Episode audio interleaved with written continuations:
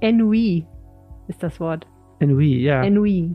Resilienz ist das Wort, was ich, über das ich auch rede momentan. Wieso? Ja, weil eine globale Krise nach der anderen kommt, so diese Resilienz, nicht immer Brennpunkt zu gucken und danach trotzdem noch keine so schlechte Laune zu haben. Mhm. Zwei Jahre Corona, jetzt irgendwie globale politische Probleme. Ich muss sagen, das Problem habe ich nicht in dem Maße. Ähm, bei mir ist es so, ganz lange ist alles gut, ich kann mir das alles anhören, ich kann mich vollballern mit irgendwelchen negativen News und dann irgendwann kommt der Absturz. Und dann ist halt auch vorbei. Dann geht's halt nicht mehr. Das Aber ich, die meiste Zeit ist eigentlich alles okay. aber du nimmst das dann im Grunde einfach so hin. Ja, ich esse dann halt Schokoladeneis Ja, siehst du, da ist doch schon stark deine Resilienz. mit Schokoladeneis. Hm. Zu viel Sport kann ich gar nicht machen. Na gut, komm, reden wir über eine Stadt, in der es äh, noch vergleichsweise äh, gut alles aussieht, nämlich Düsseldorf. Wir haben drei sehr positive Themen Ja, heute aber falls ihr noch nicht genug hattet, Genau. komm jetzt wieder. Wir sind so das Gegenteil zu diesem, es gibt doch jetzt immer diese Dinger, passt auf euch auf, ähm, nicht so viel Nachrichten konsumieren, sch- schaltet auch mal ab, Ja. lest nicht jeden Live-Blog. Wir sind das Gegenteil davon. Wir sagen, Vergesst wenn ihr das. noch nicht genug habt, dann guckt jetzt mal, wie eure Nehmerqualitäten so sind. Aber die gute Nachricht ist, wir reden nicht über Corona und ihr werdet gleich sehen, dass das Das stimmt. euch auch nicht viel hilft. Der liebe Gott hat sich gedacht, ach, das mit dem Corona, das ist langweilig. Jetzt haben sie alle schon Wege gefunden, nicht mehr über Corona zu reden. Jetzt mache ich mal ein bisschen was anderes. Also, Arne, der Samstag, der 5. März, wird in Düsseldorf ein äh, ganz interessanter Tag. Rosenmontagszug ist ja nicht irgendwie gewesen, aber stattdessen kommen jetzt ganz viele Demozüge, weil warum nicht, ne? Nicht weniger als fünf Demonstrationen sind angemeldet. Ähm, die Frage ist, wie sollen wir restlichen Düsseldorfer, die jetzt nicht den dringenden innigen Herzenswunsch haben, auf die Straße zu gehen, das überhaupt überleben? Und darüber sprechen wir gleich. Dann äh, beschäftigt uns das Thema Ukraine, zumindest kurz. Die ersten ukrainischen Flüchtlinge sind in der Stadt. Es laufen Vorbereitungen, äh, wie wir auch mehr Menschen hier versorgen können. Währenddessen hat Düsseldorf seine Städtefreundschaft mit Moskau auf Eis gelegt. Und äh, über diese und weitere Auswirkungen des Krieges auf unsere Stadt sprechen wir gleich. Ja, und außerdem sprechen wir darüber, was eigentlich in dieser Altstadt los ist. Über Karneval hat es da ja wieder mehrere schwere Körperverletzungsdelikte gegeben und jetzt gab es eine Podiumsdiskussion, wo Polizei, Stadt und Politik sich darüber ausgetauscht haben, wie sie diese Situation eigentlich bewerten, also was ist da eigentlich das Problem und was wollen sie dagegen tun. Und jetzt die guten Nachrichten. Ich glaube, der Wetterbericht vom Wetterstruxi wird ganz gut diesmal. Mein Name ist Helene Pawlitzki und ich sitze im Studio mit Arne Lieb. Ihr hört Folge Nummer 195 dieses Podcasts und der Rhein steht bei 2,72 Meter. Rheinpegel. Der Düsseldorf-Podcast der Rheinischen Post. Herzlich willkommen im Rheinpegel-Podcast, wo wir jede Woche darüber sprechen, was Düsseldorf bewegt, die schlimmen und die guten Sachen. Mein Name ist Arne Lieb, ich bin stellvertretender Leiter der Düsseldorfer Lokalredaktion. Und mein Name ist Helene Pawlitzki. Ich kümmere mich bei der Rheinischen Post um die Podcasts und wir würden gerne mit euch einen besonders schönen Kommentar auf Facebook mit euch teilen zu unserem äh, junges Lied, das wir eingesungen haben, wo wir ja uns bemüht haben, die Frauen auch mal zu würdigen. Jens Linker schreibt schwachsinniger Müll und dann kommen sehr, sehr viele Ausrufezeichen. In zwei Wochen dann die Gender-Version. Punkt. Ich kann nur sagen, Jens, Jensi, Challenge accepted. Jetzt müssen wir natürlich eine Gender-Version machen, Arne. Oder ist jetzt auch mal gut? Ich finde mit dem Thema Düsseldorfer Jung ist es jetzt auch mal gut. Ja, lustigerweise kommen die ja gleich nochmal in diesem Podcast vor, aber in einem vollkommen anderen Zusammenhang. Aber bevor wir darüber sprechen, ähm, würde ich gerne sagen, welche Geschichte mich ganz besonders berührt hat diese Woche. Und das ist die, äh, die lustige Ankündigung von Vodafone, dass sie meinen herausgefunden zu haben, warum es ungefähr 1000 Vodafone-Kunden in Düsseldorf gibt, die im Bereich Unterblick und Hafen ständig von Störungen bedroht sind. Ständig fällt das Internet aus, ständig fällt das Telefon aus und sie glauben, es könnte ein Kunde sein, der mit einem veralteten oder illegalen Gerät ins Internet geht. Ich finde das saukomisch. Ich stelle mir die ganze Zeit so Senioren vor, die mit ihrem AOL-Zugang noch von 1996 versuchen online zu gehen und das, den ganzen Stadtteil sprengen damit internettechnisch. Also die Theorie ist offensichtlich so, dass jemand mit einem Gerät reingeht, was Störungssignale zurück ins Netz schickt und das beeinflusst dann die Internetverbindung von allen anderen. Und der Witz an der Sache ist, dass man natürlich überhaupt gar nicht wissen kann, wer ist das überhaupt und es nur herausfinden kann, indem man sich mit mühseliger Detektivarbeit der Sache nähert. Aber das geht natürlich auch nur, wenn diese Person gerade ins Netz geht. Also du musst quasi auf der Lauer liegen im Hafen oder Unterbilk, so als durchschnittlicher Vodafone-technischer Servicekundendienst und rausfinden, wann äh, ja, ist es wieder so weit, dass da jemand mit seinem 98er Modem oder was auch immer es sein mag. Wer weiß, was für Störsignale das sind. Vielleicht ist es auch Spionage, Anne. Vielleicht. Ja, das kann schon sein. Jedenfalls äh, muss man dann herausfinden, wer das ist. Und ähm, es geht so weit, dass Vodafone sagt, wenn wir es nicht herausfinden können, dann müssen wir irgendwie die Straße aufreißen. Wo da der genaue Zusammenhang ist, habe ich noch nicht so richtig verstanden, aber ähm, sie wollten es schon mal ankündigen. Gibt es eine Geschichte, die dich besonders interessiert hat diese Woche? Ja, wir haben eine Rubrik, einen Lokalteil, die heißt Forschung in Düsseldorf. Und da hat unsere Kollegin Ute Rasch einen Professor von der Universität hier vorgestellt, dessen Name mir jetzt gerade entfallen ist. Der forscht zu dem Thema, wie Algorithmen das Kaufverhalten beeinflussen, beziehungsweise wie Algorithmen eingesetzt werden, um ähm, Menschen dazu zu bringen, Dinge zu kaufen und vor allem auch den höchsten Preis zu ähm, bezahlen. Man kennt das ja so ein bisschen bei den Spritpreisen, die manchmal dann freitagsabends, wenn alle Tanken viel höher sind. Und seine These ist, dass diese ganze Bewegung hin zu diesen dynamischen Preisen online und ähm, Preisen, die angepasst werden auf dein, deine Begierde und deinen Zeitpunkt und so, alle nachteilig für die Kunden sind. Also er sagt, dass im Grunde das ein absoluter Pluspunkt für den Handel ist, also von Tankstellen bis, äh, keine Ahnung, Kinderkleidung, dass die uns so extrem gut kennen über unser Surfverhalten und extrem genau die Preise so anpassen können, dass wir darauf reinfallen. Mhm. Ich fand das eine super interessante Art von Forschung und, äh, und ein super interessantes Thema, äh, wie sich Menschen manipulieren lassen über ja, Online-Marketing. Ja, ich bin totales Opfer von sowas. Muss man leider sagen. Ich kaufe ja immer so gerne so schnell Sachen. Ich denke mir, das möchte ich haben und dann kaufe ich das sofort. Ich bin ganz schlimm. Ganz, also du, musst, du musst immer antizyklisch. Du musst dir überlegen, wenn du den ja. wenigst, die wenigste Lust hast, jetzt eine Hose zu kaufen, musst du losrennen im Grunde. Glaube glaub ich, war so mein, mein Learning aus diesem Artikel. Okay, also mein Leben wird noch schlimmer dadurch eigentlich, ne? Genau. Ja, super, okay. Apropos schlimmes Leben. Ich musste an unsere vergangene Folge denken, wo wir ja eingestiegen sind in das Interview mit Düsselmeme, mit dem wir uns mal einfach die Düsselmemes angeguckt haben, die der so auf seinem Account postet. Und da war ein Düsselmeme dabei, ähm, da wurde ein kleiner Junge bemitleidet, dass er in Düsseldorf leben muss, wo ständig Corona-Demonstrationen sind. Und justament haben wir dann heute tatsächlich äh, das Thema. Der Fall ist einfach so, dass sich die ganzen Menschen, die denken, demonstrieren in Düsseldorf macht doch Spaß, das ist hier ja auch die Demo-Hochburg, weil einfach hier auch der Landtag sitzt und die Politik und so weiter, dass diese Leute sich gedacht haben, Mensch, können wir denn Sache nicht noch eine Krone aufsetzen? Und jetzt haben wir also für den 5. März, für morgen Samstag, haben wir fünf Demonstrationen angemeldet. Wie kann es, wie konnte es dazu kommen? Ja, also Schuld ist ähm, in diesem Fall zum einen die AfD. Und die AfD hat vor natürlich, bevor es mit der Ukraine losging, ähm, das Thema Widerstand gegen die Impfpflicht für sich entdeckt. Ähm, sieht man auch an der Aufstellung der lokalen Landtagskandidaten, von denen mindestens zwei da auch einen Bezug zu diesen Demonstrationen haben. Und da hat sich die AfD gedacht, auf den Corona-Demonstrationen ist die AfD nicht so wahnsinnig gern gesehen, zumindest offen nicht. Ähm, ist bekannt, dass sie dazu aufrufen und mitgehen, aber dort will man sich ja immer politisch neutral ähm, halten inzwischen. Und ähm, deswegen hat die AfD gesagt, ja super, machen wir doch eine eigene Demonstration und machen die Justamente am Samstag um 15 Uhr vor dem Landtag. Ja, das ist eigentlich genau die Stelle, an der die in Anführungszeichen normalen Corona-Demonstrationen ja auch seit vielen Wochen stattfinden.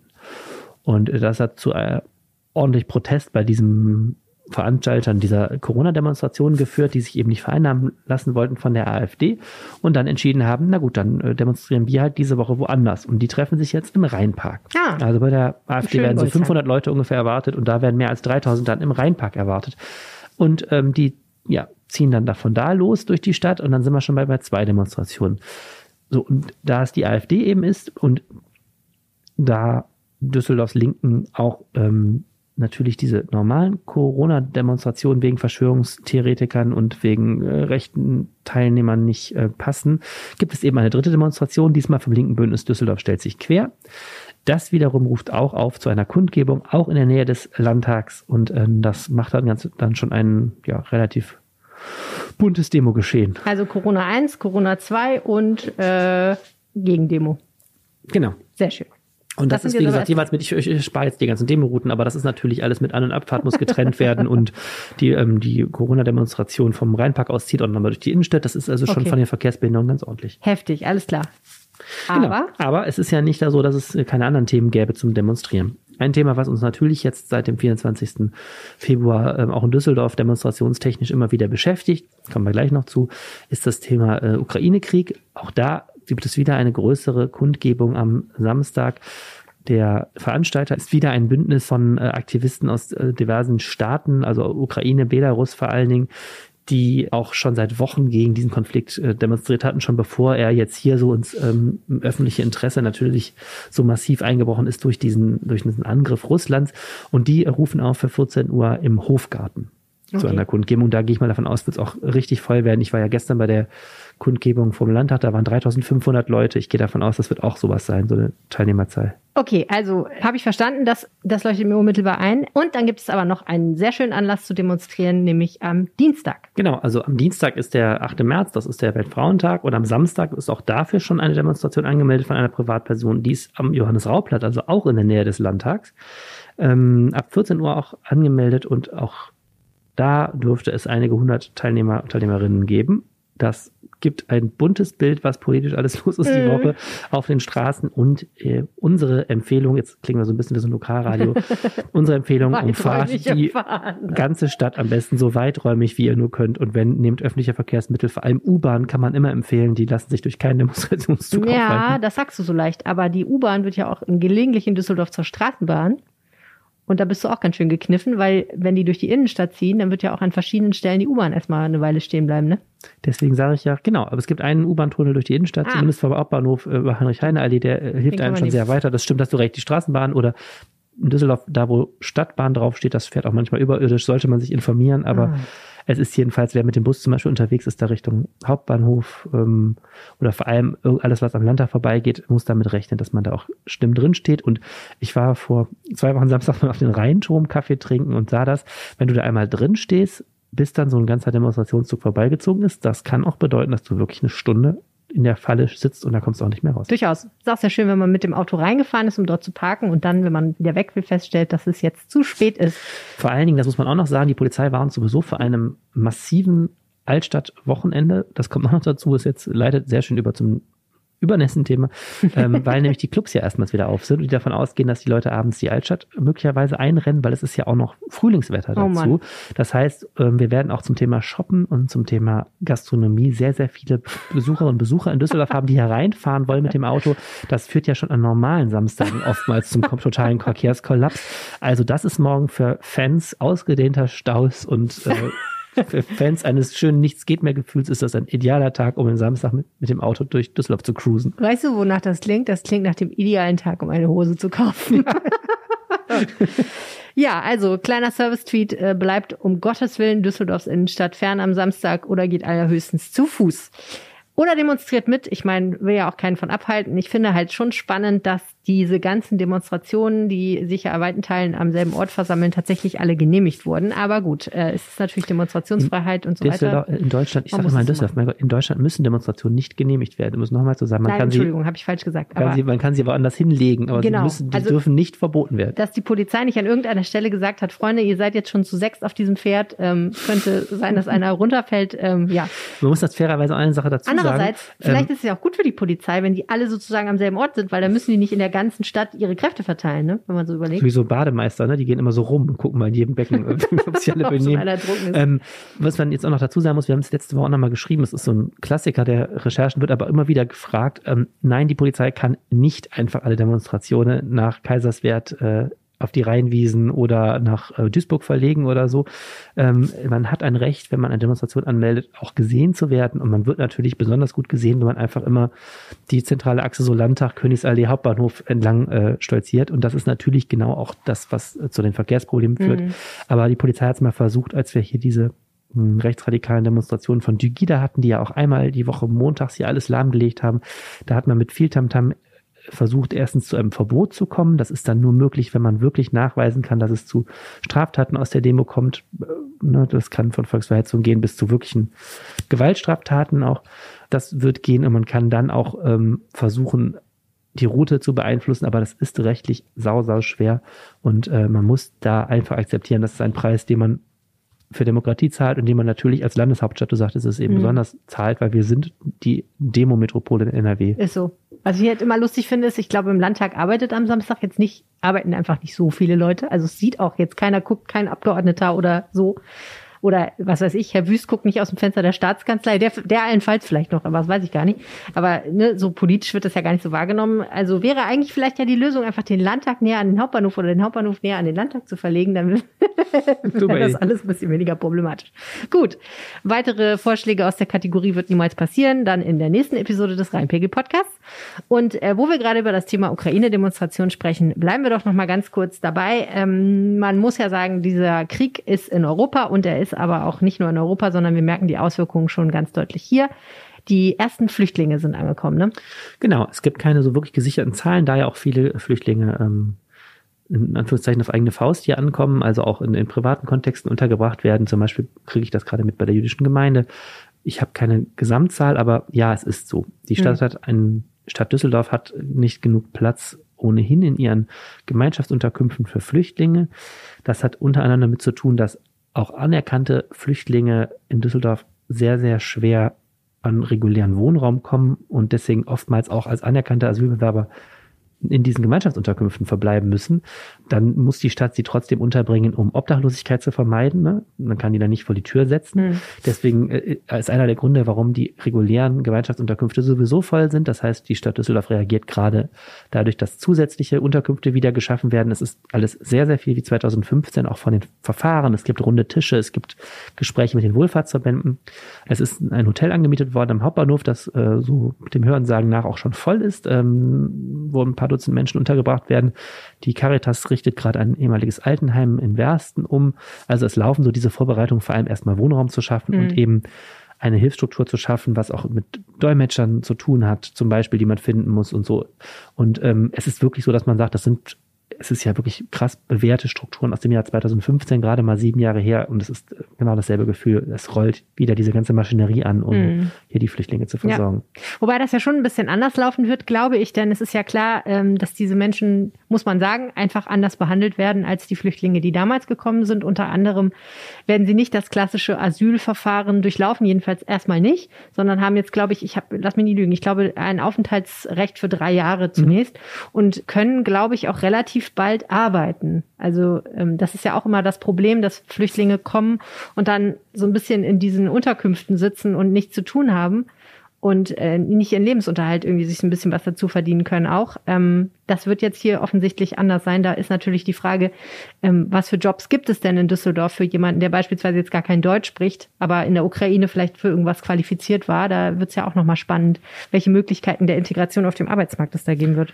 Dieses ganze Thema hat unendlich viele offene Fragen und ich will auch nicht zu historische Parallelen sind immer gefährlich. Ähm, ich meine es mehr so mit dem mit 2015, ich habe es damals ja auch schon miterlebt hier als, als Reporter und ähm, hätte nicht gedacht, dass das Thema Flüchtlinge, was ja eigentlich jetzt wirklich vom Tisch war, auch in den letzten zwei, drei Jahren politisch, dass das so schnell nochmal uns beschäftigt in so einer Notlage und dass eben auch dieselben Handeln wie damals fast, also ist ein anderer Oberbürgermeister, aber die damalige Flüchtlingsbeauftragte Miriam Koch ist ja jetzt als Amtsleiterin dabei, der damalige Krisenstabsleiter Burkhard Hinsch ist der heutige und man merkt so wirklich, es sind halt dieselben Akteure und es werden dieselben Fragen wieder gestellt und es sind wirklich so auch so Netzwerke, die damals entstanden sind, wie das der Verein Flüchtlinge sind in Düsseldorf willkommen, der jetzt wieder ganz besonders auch gefragt ist. Man merkt richtig, ähm, es geht auch von der Dimension gerade so los, wie das 2015 auch war. Mhm.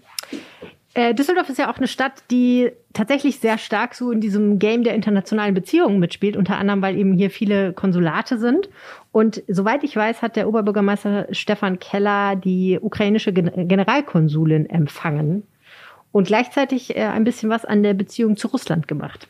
Genau, die ähm, ukrainische Generalkonsulin Irina Schum ist sowieso eine ähm, wichtige Figur in Düsseldorf, die ist auf den Demonstrationen auch immer dabei gewesen und muss natürlich auch federführend jetzt ähm, viele dieser Fragen klären. Du hast angesprochen das Thema mit, mit Visa. Seit Kriegsbeginn eben fragen sich Ukrainerinnen und Ukrainer, die hier in der Stadt sind, natürlich ähm, werden wir jetzt ausgewiesen, müssen wir Strafen zahlen, wenn unsere Visa auslaufen. Das sind alles so Fragen, die jetzt zu klären sind. Und sie ist auch politisch eine wichtige Figur und, und Stefan Keller hat sie im Rathaus empfangen, am Donnerstag auch nochmal um Zeichen zu setzen. Bizarrerweise war das der Antrittsbesuch der ukrainischen äh, Konsulin. Man hatte sie also vorher noch nicht empfangen und hat das quasi so als, als Anlass jetzt äh, vorgeschoben, dass sie sich mal im Rathaus vorstellt. Aber natürlich war das auch noch eine Demonstration, um da näher zu zeigen. Und gleichzeitig werden auf massive Weise die Bande zur, ähm, zu Russland und zu Moskau eben gelöst Düsseldorf ist verrückterweise Partnerstadt von Moskau. Verrückterweise finde ich, weil ähm, es da doch gewisse Unterschiede an Größe und Bedeutung der Städte gibt. Also andere Partnerstädte von Moskau sind Städte wie Peking oder wie Paris oder wie Madrid. Ja, und dann wir. Aber was ich verrückt finde, weil äh, Deutschland ist das einzige Land mit zwei Partnerstädten. Also Moskau hat eben die eigentlich Rang gleiche Stadt Berlin als schon seit 1990. Ähm, das ist direkt nach der Wiedervereinigung vereinbart worden. Und zwei Jahre später ist Düsseldorf dazugekommen, verrückterweise. Mhm. Ähm, naja, und jetzt ist es so, lange wurde das sehr ähm, gepflegt mit Delegationen, mit Besuchen, mit Kulturaustausch und so. Und jetzt hat ähm, die Stadt sehr schnell entschieden, diese Städtepartnerstadt auf Eis zu legen. Übrigens anders als die Berliner. Also Franziska Giffey hat gesagt, also gerade in solchen Zeiten seien solche Partnerschaften wichtig. Wir machen mhm. das nicht. Und Düsseldorf hat halt gesagt, ähm, nee, wir können uns jetzt gerade nicht vorstellen, hat Stefan Keller gestern auf der Demonstration gesagt, ich kann mir gerade nicht vorstellen, Kontakt zu haben mit einer Stadtregierung, die den Menschen Demonstrationen gegen einen Krieg verbietet. Mhm. Und ich habe ein lustiges Foto gesehen, wo dieses Schild mit den vielen Städtepartnerschaften drauf ist und wo jemand Russland mit Ukraine überklebt hat. Nee, äh, Moskau mit Kiew, ja. Moskau mit Kiew. Ja, das hat leider, als wir es fotografieren wollten, schon jemand wieder abgeknibbelt gestern. Wie das mal so ist. Aber ähm, nochmal kurz, was, was ich auch heftig finde, es gibt ja auch viele andere Folgen. Mhm. Also die deutsch-russischen Filmtage, die wir in Düsseldorf hatten, sind abgeblasen, ja. ähm, weil auch die Stadt sagt, das machen wir gerade nicht. Die Messe Düsseldorf hat ihr Russlandgeschäft eingestellt. Mhm. Das ist ein ziemlich harter Schlag für die Messe, weil die wirklich sehr erfolgreich in Russland sind. Und dieses Geschäft der Düsseldorfer Messegesellschaft, die ja eine Stadttochter ist, in Russland war einer der Gründe, warum die Bande so eng waren, dass es dann eben zu der mhm. Städtefreundschaft gekommen ist. Und die Oper hat einen Regisseur ausgeladen, der hier eine Premiere inszenieren sollte, weil der eben ähm, der Intendant einer Moskauer Oper ist und damit eben einer staatlichen Institution. Und man gesagt hat, der Mann ist überhaupt nicht mhm. in der Kritik persönlich, mhm. aber man kann sich gerade eine Zusammenarbeit mit einer staatlichen russischen Institution wie dieser Oper nicht vorstellen. Ja, ich glaube, damit hat keiner gerechnet ich glaube, auch Putin hat damit nicht gerechnet, dass auf großer wie kleiner Ebene Russland international so geächtet wird. Und ich kann, also ich bin ehrlich gesagt, ich kann nicht sehr weit in die Vergangenheit schauen, aber ich kann mich nicht erinnern, dass ich sowas schon mal in der Form gehört habe. Also, und vor allen Dingen nicht von Staaten, die relativ groß und auch relativ wichtig auf der Weltbühne sind wie Russland. Ich meine, dass man Nordkorea jetzt von allem ausschließt, ist jetzt nicht so überraschend und es stört auch keinen sehr besonders, ja. aber es ist jetzt nicht so ein riesiger Absatzmarkt, aber ist schon krass. Ich muss sagen, ich bin auch da nicht so wirklich also ich verstehe die, die Strategie, die Russen zu, ähm, zu attackieren, eben auf wirtschaftlicher Ebene und durch diese Ächtung. Ich verstehe natürlich auch die Empörung über diesen Krieg. Ich finde aber das Thema Städtefreundschaften oder Städtepartnerschaften da nicht ganz ohne, denn mhm. die sind, und das hat Franziska Giffey zu Recht auch gesagt in Berlin, die sind auch entstanden als Zeichen der Völkerverständigung zwischen Städten, also auf einer niedrigeren politischen Ebene, dann, wenn es zwischen den Ländern schwierig ist. Und mhm. das ist ja, das hieß ja vor allem Aussöhnung nach dem Zweiten Weltkrieg erstmal mit Frankreich, da gab es ja die ersten Partnerstädte und dann später eben auch Aussöhnung zwischen den Parteien im Kalten Krieg. Man muss eben auch aufpassen, dass man das, was auf bürgerschaftlicher Ebene da auch entstanden ist, also in, in, zwischen Düsseldorf und Moskau gibt es ja auch wirklich Vereine, die da Schüleraustausch machen, kulturellen Austausch machen und so. Das sind natürlich auch alles Ressourcen, die sehr, sehr wichtig sind um so eine Blockbildung und so eine, ähm, so eine Aufrüstung und Abschottung, die da jetzt passiert, auch irgendwann mal wieder zu durchbrechen. Also diese Bande, die da zerschlagen werden, jetzt möglicherweise helfen, vielleicht auch so einer, so einer ähm, Eskalationsspirale irgendwann entgegenzutreten. Das finde ich ist ein Punkt, den ich nicht zu unterschätzen finde, mhm. bei allem Verständnis, dass man jetzt zum Beispiel gerade an der Oper da jetzt keine, keine russischen Stars, dass man dann ein Störgefühl ja. kriegt bei solchen Kooperationen, weil man einfach sagt, gerade ist es irgendwie nicht angebracht oder die Leute wollen es auch gerade, wollen, wollen es auch gerade jetzt hier nicht, nicht sehen mhm. Sozusagen. Ich finde, das ist ein heikles Thema. Man muss da wirklich auch die Mitte finden. Na, vor allen Dingen, in vielen Stellen ist es ja auch erstmal so eine gewisse Symbolpolitik dabei. Also wenn jetzt Leute sagen, trink doch lieber polnischen Wodka statt russischen, da denke ich mir auch so, komm Leute, Freedom Fries, really? Sind wir da nicht ein bisschen, bisschen entfernt von jetzt mittlerweile, aber sind wir nicht. Dann ist es ja auch ganz oft auch einfach Imagegewinn. Also ich mhm. kann es mir nicht erzählen, dass das Internationale Olympische Komitee jetzt auf einmal sein Herz für Menschenrechte entdeckt hat.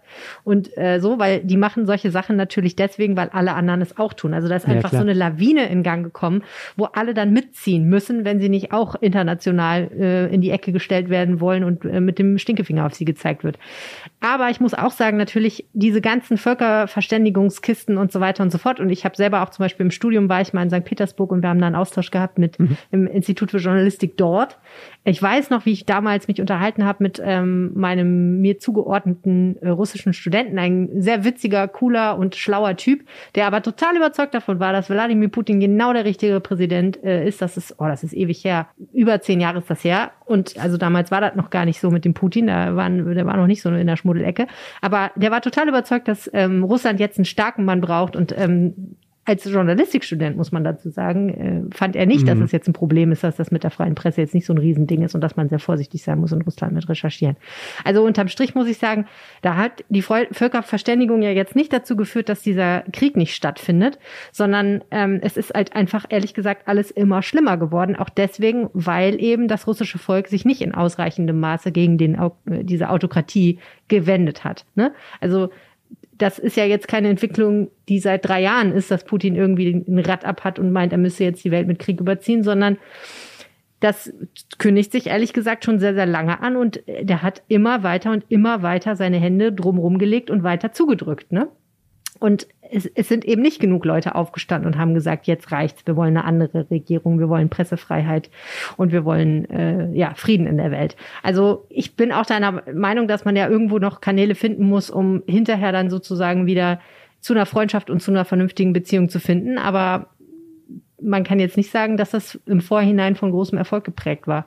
Nein, das, wenn, wenn man jetzt ne? wirklich den Anspruch hat, das hätte den Krieg verhindern sollen. Nein, das, das nicht, nicht, aber trotzdem, wenn, wenn. Der Anspruch ist ja immer, dass man den Draht zu dem einfachen, in Anführungsstrichen, Volk nicht verliert, weil die diejenigen sind, die eigentlich die Veränderungen in Russland hervorrufen können. Das ist ja auch so. Also, ne, du kannst nicht von außen hingehen und sagen, wir machen jetzt mal hier Regime-Change. Das funktioniert ja offensichtlich nicht. Das wäre ja auch. Nein, aber du hast trotzdem hast du durch den Austausch ja auch mal erfahren, wie, äh, wie die russischen Journalisten da ticken und du hast, äh, die haben vielleicht erfahren, wie du tickst. Und ja. ich glaube, sowas ist, ist auch wertvoll, um ein Schwarz-Weiß-Denken, ähm, Schwarz-Weiß-Denken zu verhindern und vielleicht auch dann mal auch in Russland ähm, westliche Positionen oder unsere Position hm. nochmal verständlicher zu machen. Und ich glaube, sowas ist sehr wichtig, wie gesagt, weil wir denken, also wir denken jetzt nicht nur über einen heißen Krieg, der da leider gerade in der Ukraine läuft, sondern auch, ich denke, das wird auch alles etwas sein, was uns jetzt viele Jahre beschäftigt. Mhm. Aber ist ja auch egal, diese, diese, diese Städtefreundschaft liegt ja auch nur auf Eis. Das ja, heißt, man kann sie auch wieder reaktivieren. Es ist eben auch jetzt die Frage, was passiert da auf großer politischer Ebene. Das sind alles keine Fragen, die in Düsseldorf entschieden werden. Und ich denke, Düsseldorf wird sich da auch in diesem Korridor der der Stimmung der und der politischen Entscheidung, der dann ist, auch wieder äh, vielleicht auch zurückbewegen, ähm, wenn das politische drumherum etwas anders ist. Von der großen Politik in einen der kleinsten Stadtteile, die diese schöne Stadt zu bieten hat, in die wunderschöne Altstadt, wo man, muss man sagen, mittlerweile ja als ganz normaler, durchschnittlicher Düsseldorfer am Wochenende jetzt nicht mehr unbedingt als allererstes hingeht, um ein bisschen Spaß zu haben, auch wenn wie du äh, vorhin, glaube ich, erwähnt hast, äh, die Clubs demnächst wieder öffnen. Das heißt, vielleicht ein bisschen was vom alten Altstadtleben zurückkehren wird. Weißt du, Helene, das ist auch so, als wenn wir beide jetzt, ne, weil die Clubs aufmachen. Also das hat jetzt ja nichts mit der Altstadt zu tun, dass wir da abends nicht mehr sind, sondern das hat damit zu tun, dass wir einfach dass schlicht, wir äh, also als ich 23, ja gut, habe ich in Düsseldorf, doch, da habe ich, ja doch, also wenn ich dann hier war, bin ich natürlich in die Altstadt gegangen, 20, ich weiß nicht, ich glaube, heutige 20-Jährige tun es auch noch. Bei der Menge von ja, Menschen, die ich da in den letzten Wochen gesehen habe, glaube ich nicht, dass irgendwer die schneidet, sondern es sind eher dann die Menschen Ach, komm, fortgeschrittenen Alters. sind auch Leute unterwegs, die auch so alt sind wie wir. Ja, stimmt. Zählt, zählt schon auch noch zur das Altstadt. Stimmt. Ja, okay, wie dem auch sei, wir sind halt keine Partymäuse, da muss man sagen. Irgendwie ist es der Zahn, der zeigt nackt an uns und überhaupt. Aber ähm, wenn wir ausgehen würden, so, dann würden wir unsere Schritte ja wahrscheinlich nicht unbedingt mitten auf die, auf die kurze Straße richten. Also, aber was ich eigentlich sagen will, ist, es gibt ein Problem in der Altstadt. Oh ja. Das muss man einfach wirklich sagen, egal wie man dazu steht. Es ist da an vielen Wochenenden zu Randalen gekommen. Das ist, zieht sich jetzt schon seit ein, zwei, drei Jahren. Nun haben sich ähm, bei einer Podiumsdiskussion etliche Menschen zusammengefunden, um darüber zu sprechen, wie kommt das eigentlich und was können wir dagegen machen. Und du warst auch dabei. Wer saß da auf dem Podium? Auf dem Podium saßen von links nach rechts Marie-Agnes Strack-Zimmermann, die wir gerade viel im nicht Fernseh politisch von links nach rechts. Nein, nein, saßen da von links nach rechts. Mit der würde ich auch ganz gerne mal anfangen, mit dem ersten, äh, ersten Statement. Marie ja. Zimmermann saß da, die sieht man ja gerade auch mal gerne in den Tagesthemen, mhm. weil sie äh, äh, FDP-Politikerin im Bundestag, weil sie da ähm, Vorsitzende des Verteidigungsausschusses ist. Sie sitzt aber auch im Düsseldorfer Stadtrat immer noch und ist Anwohnerin selbst der Karlstadt und hat also deswegen auch die Stimme der Anwohnerinnen und Anwohner da vertreten und ganz zu Beginn des Abends mal ganz deutlich beschrieben, dass natürlich die Altstadt nie ein äh, Klosterhof war, aber die Situation sich eben in den letzten Jahren so verändert hat, dass die Anwohner da richtig auf dem Baum sind. Ich könnte Ihnen den Abend sagen, 2017 Feuerwerke in Düsseldorf, Rheinkirmes, Ende der Rheinkirmes, wo Pfosten rausgerissen worden sind, wo überall Autos standen und wo auch äh, der Wunsch der Anwohner ins Rathaus, das war noch vor der Zeit von ähm, Stefan Keller, eben auf taube Ohren gestoßen ist. So nach dem Motto, ihr wohnt da, macht euch mal locker und das war jetzt eben so. Äh, und das wurde nicht ernst genommen. Es wurde nicht ernst genommen, weil so eine Veränderung ist ja schleichend. Und äh, wir wollen ja, dass Jungen, Alt, Männer, Frauen, äh, Menschen, die von woanders herkommen, dass die sich dort wohlfühlen. Das mhm. ist nicht das Thema, mhm. sondern das Thema ist eben, wie sich verhalten wird. Und die Aggressivität hat massiv zugenommen. Und es gibt ja Lichtkonzepte mit dem Erfolg, dass jetzt in der zweiten Reihe quasi Rheinufer, dann kommt das Lichtkonzept, dann kommt die nächste Reihe, dass da nachts der Bär tobt, äh, dass hingeschissen wird, hingepinkelt wird und noch vieles mehr.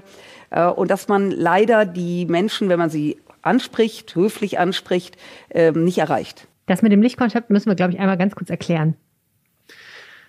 Ja, eines der Hauptthemen, wie man versucht, in der Altstadt die Situation zu verbessern, ist gerade, dass man einfach mehr Beleuchtung macht. Das Problem, was sich in der Altstadt momentan stellt, ist eben nicht, dass wir da viele Kneipen haben, in denen die Menschen trinken, sondern, Klammern, gerade bei Corona, wo ja die Kneipen auch zeitweise zu war, dass sich eben junge Menschen im öffentlichen Raum da treffen, und äh, Stefan Geller hat gesagt, das ist ein bisschen wie so eine Banane um die Altstadt rum. Also wenn du so, du kannst am Bolker Stern, wo die Leute ankommen, vor Meckes, ne? Wenn du dann rumgehst, Grabbeplatz, Mühlenstraße, Burgplatz. Burgplatz ist eben das, der Hotspot generell mit dieser Freitreppe da und dann zieht sich das so dieses Rheinufer entlang bis zum Landtag. Und das ist eben der Bereich, ähm, wo eben dann viele Menschen sich im öffentlichen Raum treffen, ziemlich saufen und dann äh, sehr aggressiv werden. Und das ist das, was gerade so Sorgen macht. Und das ist das, was eben auch die Menschen in der Karlstadt so stört. Die Karlstadt liegt ja hinter der Rheinuferpromenade. Ein Versuch eben momentan ist, dass man da besser ausleuchtet und sich die Stellen anguckt. Zum Beispiel an der Freitreppe am Burgplatz gibt es ja jetzt auch so diese Stadionbeleuchtung. Wenn es da Probleme gibt, schaltet die Polizei einfach massiv helles Licht ein, äh, um direkt zu zeigen, wir sind da, wir haben hm. das im Griff, damit da keine dunklen Ecken entstehen. Aber was Maria Agnes Stark-Zimmermann jetzt gesagt hat, ist, ähm, da wo eben diese Beleuchtung nicht ist, da gehen eben die Leute dann hin, um ihre Notdurft zu verrichten, etc. Genau, also das Problem ist, es verlagert sich in die ähm, in die Wohnstraßen. Einerseits hinten, wo Lambertus ist, Stiftsplatz, ähm, zwischen, also hinterm Burgplatz ist das, ne? Diese kleineren, ziemlich schlecht einsichtigen Gassen, wo eben auch Menschen wohnen. Man darf ja nicht vergessen, die Altstadt und die Karlstadt sind Wohngebiete. Das ist, ist nicht ein, äh, ein abgesperrtes Partygebiet. Äh, und das andere ist eben dann die Karlstadt selber, hinten, wo es zum Beispiel, wo das Stadtmuseum ist, wo die Zicke auch ist, ne? Da hinten, da sind ja auch sehr, sehr schöne Straßen. Da ist auch noch Parkanlagen, wo die Anwohner sagen, da sitzen die nachts im Park und äh, machen Randale und so. Ähm, ja, es war gestern eben eine Diskussion zum Thema, nicht die erste, und es wurde viel versucht zu, zu werden versucht, eben da zu diskutieren, wie kann man das jetzt besser machen. Mhm. Das war der, fand ich, etwas dünnere Teil, aber was ich interessant fand, war eben die Problembeschreibung. Man mhm. muss eben sagen, es gibt eben momentan eine deutliche Ansage, auch was die Zielgruppe angeht, äh, die da für Probleme sorgt. Das fand ich bemerkenswert. Das wurde vorher nicht so klar kommuniziert. Wir hören uns mal an, Oberbürgermeister Stefan Keller, ähm, der eben auch auf dem Podium saß, äh, der erzählt, wie er eben die Problemgruppe da erlebt. Hm. Ich glaube, das Problem, das wir in der Altstadt haben oder um die Altstadt herum, da kommen wir vielleicht auch gleich nochmal auf diese Differenzierung mhm. zu sprechen, die ist mir nämlich auch wichtig. Das Problem ist im öffentlichen Raum um die Altstadt herum und nicht in der Altstadt. Genau. Ist kein Problem, das mit einfachen Lösungen zu bekämpfen wäre. Aber wir dürfen es auch nicht komplizierter machen, als es ist, denn in der Analyse ist es relativ einfach. Die Gruppen, die uns da Probleme machen, sind junge Männer mit Migrationshintergrund, alle zwischen 16 und Ende 20 und es sind viele. Und das ist das Problem und sie treten in Gruppen auf und sie sind aggressiv und respektlos, ohne Disziplin, immer bereit für eine Provokation und zu später Stunde eben auch gewaltbereit. Und ich finde, das darf man an der Stelle äh, nicht einfach ähm, wegdiskutieren, sondern das ist ein Befund, den wir zur Kenntnis nehmen müssen. Ja, da, klare Worte, ne? Also als hätte er selber da auf der Straße gestanden, sich das angeguckt und das ist ja tatsächlich auch, hat er ja auch gemacht, soweit ich weiß. Ich bin mir gar nicht sicher, wer das versucht wegzudiskutieren, dass das so ist, weil ja, ist, ist, ist schon so, ne?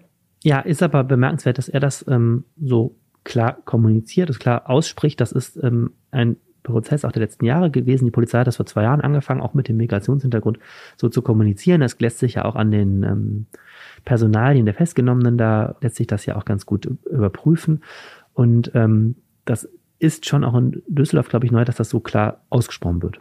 Die Frage ist ja auch, was nützt uns dieses Wissen, ne? Genau. Also wenn man jetzt sagen würde, die sind alle zwischen 1,60 Meter und 1,90 Meter groß, dann hätten wir auch nicht viel dafür gewonnen für die Problemlösung. Ist halt die Frage, hat jetzt tatsächlich die Tatsache, dass die da sind und dass sie das machen, was sie da machen, hat das was damit zu tun, dass sie einen Migrationshintergrund haben oder nicht? Das wurde, glaube ich, jetzt gestern nicht unbedingt beantwortet. Nee, das wurde Frage, überhaupt nicht beantwortet und das ist natürlich eine große Frage. Es wurde eben auch gesagt, auch in anderen Städten gibt es ähnliche Phänomene. Äh, Stefan Keller war ja mal Stadt Stadtdirektor in Köln, hat gesagt, das ist ähnlich da. Und ähm, das ist eben die große Frage, was macht man? Und man kann die Altstadt auch nicht absperren. Sie ist eben öffentlicher Raum und öffentlich zugänglich und das ist völlig in Ordnung, dass jeder sie nutzt, ne? Sondern es geht eben um die Frage, wie wird sie da gerade genutzt und was sind das für Gruppen und Hm. kann man die, die da Probleme machen, und zwar nicht, weil sie Migrationshintergrund haben, sondern die, die Probleme machen, kann man die irgendwie vorab rausziehen, da direkt äh, verwarnen, gibt, was Mhm. gibt's da für Mittel? Es wird gerade unendlich viel diskutiert, also kann man einen ganzen dreistündigen Podcast machen. Wir haben eine Waffenverbotszone neuerdings. Es wird diskutiert, ob man Alkoholverkaufsverbot macht. Die Idee ist, dass man den Leuten verbietet, sich immer vom Kiosk Bier mitzunehmen und hat die Hoffnung, dass die Leute dann eben auch die Lust verlieren, sich in den öffentlichen Raum zu setzen. Das sind alles solche Dinge. Beleuchtung wurde angesprochen, Videokamera-Überwachung wird ausgeweitet. Das sind alles so Themen, ähm, die ähm, besprochen werden. Ja. Jetzt müssen wir mal kurz mal zum Rest des Podiums kommen. Dann kann ich dir auch sagen, auf wen Stefan Keller da reagiert hat. Mhm. Ähm, also da saßen Thorsten Fleiß, das ist der Leiter der Polizeiinspektion Mitte, die zuständig ist. Den haben wir gleich am Schluss nochmal. Dann saß da Sebastian Juli, das ist der Vize-Bars der Düsseldorfer Jonges. Endlich reden wir mal wieder über die Düsseldorfer Jonges. Die Mhm. haben nämlich eingeladen zu dieser Veranstaltung. Ähm, die Düsseldorfer Jonges haben eigene Ideen für die Altstadt eingebracht. Ähm, da ist die Grundidee war, dass die Jonges sagen, man müsse die Abende in der Altstadt begreifen wie eine Großveranstaltung. Also im Grunde haben die gesagt, man müsste so rechtlich und auch von der Denke her, müsste man sagen, jeder Freitagabend in der Altstadt ist im Grunde wie der Japantag zu Hm. bewerten. Da hat Stefan Keller juristisch, der ist ja Jurist, äh, gesagt, das hält er für nicht überzeugend. Also er sagt einfach letztlich, dass das klappt nicht, weil diese Konzepte, die es da gibt, aber das ist jetzt so eine rechtliche Mhm. Diskussion, aber die Idee von den Jungs, die dahinter steckt, ist eben, man muss alle Bereiche, wie reisen die Leute an, äh, wie wird die Altstadt genutzt, welche Straßen verteilt sich, müsste man sich in einem Gesamtkonzept anschauen. So, und da sagt der Thorsten Fleißmann der Polizei, also da sind wir selber auch schon drauf gekommen, das machen wir natürlich seit 20 Jahren. Die Altstadt, es ist ja nicht neu, dass die Altstadt ein, ein riesen Menschenauflauf ist und auch ein Problem ist. So, ne, tausende besoffene Menschen sind auch vor 2017 äh, schon ein Problem gewesen. So, und dann saß da eben noch die ähm, grüne Bezirksbürgermeisterin Annette Klinke, die ähm, Stefan Keller da ziemlich provoziert hat. Deswegen reagierte die so, weil die sehr, sehr zurückhaltend war. Die sagte, ah, wir müssen noch mal genauer gucken, was sind das für Gruppen, was sind das für Plätze und, äh, und so. Und die auch sehr, sehr viel über Wildpinkeln redete, ähm, was auch ein Problem ist. haben wir eben auch bei Maria-Agnes Stock-Zimmermann gehört, aber wo eben auch äh, Stefan Keller und auch die, der Polizist sagten, dass unser Problem sind eigentlich nicht die Wildpinkler, ist auch nicht schön. Unser Problem sind eben schwere Gewalttaten. Ne? Wir hatten ähm, am Wochenende ja wieder mehrere Messerstechereien in der Altstadt. Und das ist eben das, was eigentlich Hm. die Sorge macht. Und die Wildpinker sind auch nervig, aber jetzt. es Wobei total interessant, dass du das sagst, weil ich gehört habe, dass ähm, der Thorsten Fleiß von der Polizei dann eben am Schluss auch gesagt hat, wir müssen aber auch, wir setzen eigentlich da an, auch wenn das Wildpinkeln irgendwie als das eines der Mhm. geringeren Probleme erscheint. Aber das ist der Punkt, wo wir sagen, das können wir gut kontrollieren und da ziehen wir auch eine Linie in den Sand und sagen, da fängt es eigentlich an, dass die Leute sich daneben benehmen. Das heißt, wenn wir ihnen in dem Moment, wo sie dann die Gegend pinkeln, sagen, das geht hier nicht, Platzverweis oder was auch immer, dann ziehen wir schon mal sozusagen die erste Grenze und können an dieser Grenze dann auch so ein bisschen die Spreu vom Weizen trennen. Das ist so, glaube ich, die Theorie. Genau, also das eine ist Stefan Keller, um das noch einmal Mhm. Ja. einzuordnen, dass er da so ein bisschen sagt, er müsse auch klar benennen, war Reaktion darauf, dass er das, glaube ich, das Gefühl hatte, dass die Frau von den Grünen das nicht klar benannte, das zu dem Statement. Und das andere in der Tat, es gibt natürlich einen Zusammenhang. Ähm, wer sich da benimmt, wie offene Hose, wie Marie-Agnes Strock-Zimmermann da sagte, fängt damit an, dass das getrunken wird, dass laut Musik ge gehört wird, dass, ähm, dass irgendwo hingepinkelt wird und endet dann offensichtlich oft auch in Aggression gegen Polizeibeamte zum Beispiel. Da gibt es ja dann immer dieses Reden von der Null-Toleranz-Strategie. Das ist ähm, eine zentrale Forderung von Stefan Keller im Wahlkampf ja auch gewesen, wo gesagt wird eben, man muss schon bei den kleinen Vergehen oder am besten noch wenn die Leute so wirken, als würden sie gleich kleine Vergehen begehen, muss man sie schon ansprechen, muss man hingehen und muss das ahnden, damit man es erst nicht so weit laufen lässt, dass die glauben, sie können da machen, was sie wollen. Also das ist so die politische Linie, die da gerade auch von, von Stark Zimmermann gefordert wird letzten Endes. Ne? Und da ist eben auch immer die Diskussion jetzt momentan, reicht das? Und welche soften Faktoren gibt es auch noch, die reinspielen? Es wurde sehr viel über Toiletten geredet. Das hat hinterher auch den Bas der, der Düsseldorfer Jungs bei Wolfgang Rolzhofen bei seinem Schlussstatement etwas genervt. Er sagte, warum haben wir jetzt 20 Minuten über Pinkeln geredet? Aber da geht es eben auch um solche Sachen. Zum Beispiel eine sehr interessante Debatte gestern Abend war, wenn du eben kein Wild pinkeln willst, kannst du ja auch einfach in der Altstadt 100 Toiletten aufstellen. Und da ist aber die Diskussion, wenn du aber gar nicht willst, dass die Leute sich im öffentlichen Raum treffen, ist es dann klug, ihnen eine Infrastruktur zu schaffen. Ne? Wenn du dann auch noch einen DJ hinstellst und, äh, und da Getränke servierst, sitzen die halt da alle. Und wenn du aber möchtest, dass die dann doch lieber in die Kneipen gehen, dann sollte man ihnen vielleicht auch keine Toiletten hinstellen. Das sind solche Diskussionen, die da gerade laufen. Ich muss sagen, was mich an dieser Runde ein kleines bisschen irritiert hat, war, äh, dass ich ehrlich gesagt nicht fand, dass es also es wurde ja dann diskutiert und ich glaube, das liegt auch daran, dass Maria-Agnes Strack-Zimmermann dabei war. Da wird ja dann immer diskutiert. Aber ähm, letztendlich fehlte mir da ehrlich gesagt so ein bisschen das, ich sage jetzt mal, politische Gegengewicht. Ja, es war eine Bezirksbürgermeisterin der Grünen da, aber irgendwie ähm, wird da so ein bisschen über eine Gruppe von Menschen diskutiert ähm, und nicht ich will jetzt nicht sagen mit dieser Gruppe, aber mit jemandem, der diese Gruppe etwas genauer kennt, ne? weil die Interessenslage ist ja ganz klar. Die Polizei will das verhindern. Maria-Agnes Strack-Zimmermann als Kreisstadtbewohnerin will das verhindern. Dem Oberbürgermeister ist das schon seit dem Wahlkampf ein Dorn im Auge. Naja gut, kann man irgendwie alles so machen, aber ähm, weiß ich jetzt nicht, ob das wirklich zu Lösungsansätzen fühlt. Was hat denn diese Runde aus deiner Sicht für konkrete Ansätze, außer jetzt Wildpinkeln, ja oder nein, äh, generiert? So Sachen, wo du sagst, so, okay, das ist jetzt mal eine neue Idee. Also es wurden sehr viele Metaphern aus dem Laufsport äh, verwendet. Es hieß immer wieder, das Ganze ist ein Marathon mit vielen kleinen Schritten und man sollte keinen Hungerast nach Kilometer 35 kriegen, so ungefähr. also es ist klar, das wird sich nicht schnell lösen. Und du hast einen wunden Punkt auch getroffen. Es wurde über diese Gruppen außer dem Statement, ähm, das wir gerade gehört haben, wurde nicht weiter gesprochen. Und da stellen sich natürlich viele Fragen. Also sind das jetzt Menschen, die sind als Flüchtlinge nach Deutschland gekommen? Sind das Menschen, die sind hier aufgewachsen?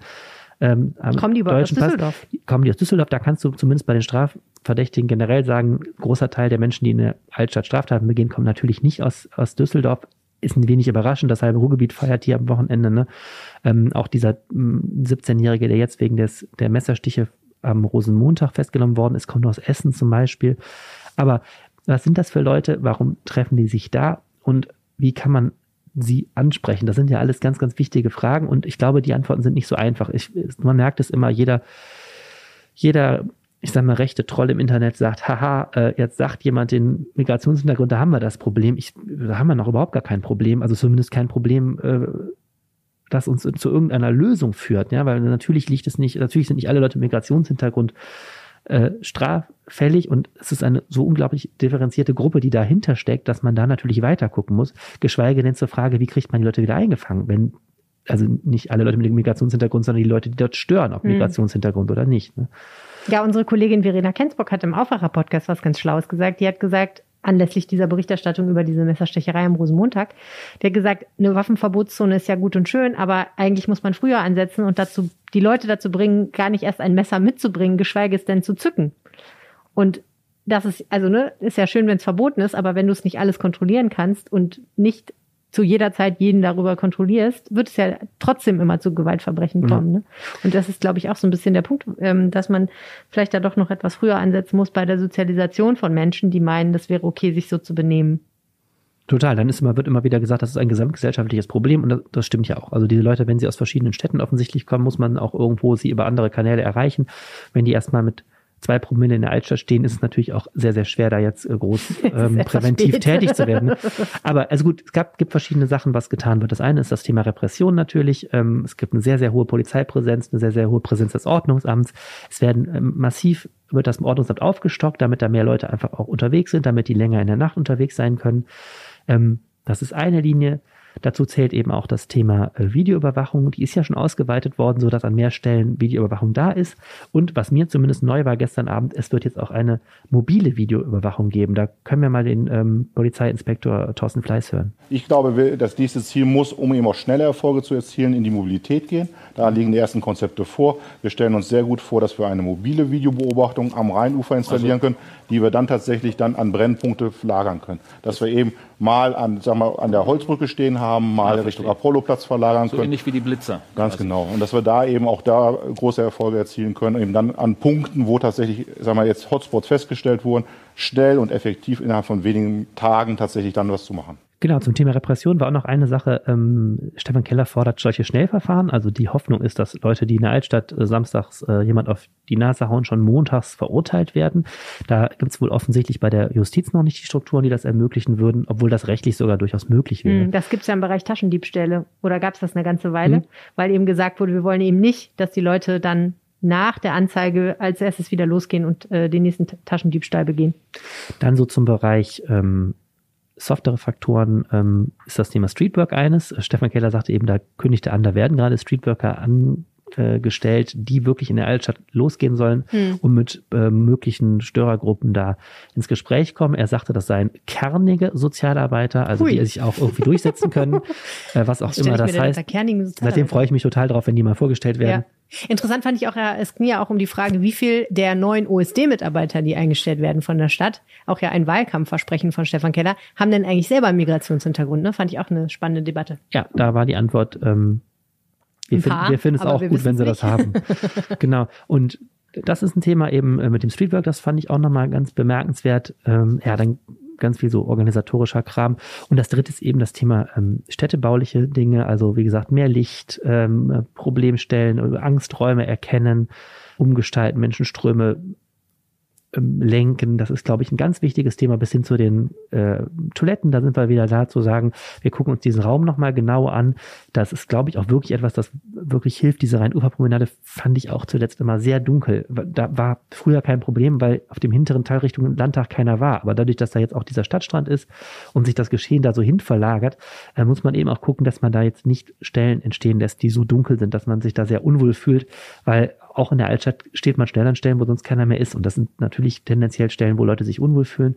Ich glaube, Sicherheitsgefühl ist eh auch ein ganz wichtiges Thema, denn man muss einschränkend mal sagen, die Zahl der Straftaten in der Altstadt ist tendenziell eher rückläufig. Also wir haben es nicht damit zu tun, dass dort massenhaft Verbrechen geschieht, sondern wir haben es eher damit zu tun, dass zu später Stunde es eben Gruppen gibt, ähm, die dort ich sag mal, Randale machen, als dass wir jetzt das Problem haben, dass hinter jeder Straßenecke da irgendwie einer steht und einen ausraubt oder so. Das ist überhaupt nicht das Problem. Hm. Passiert alles auch, aber ist nicht so, dass das jetzt schlimmer als früher gewesen wäre. Wie gesagt, die Altstadt war nie ein äh, Raum, der einfach war, weil eben dieses Feiern die ganze Nacht durch diese vielen Betrunkenen immer schon auch zum Beispiel Taschendiebe angezogen haben.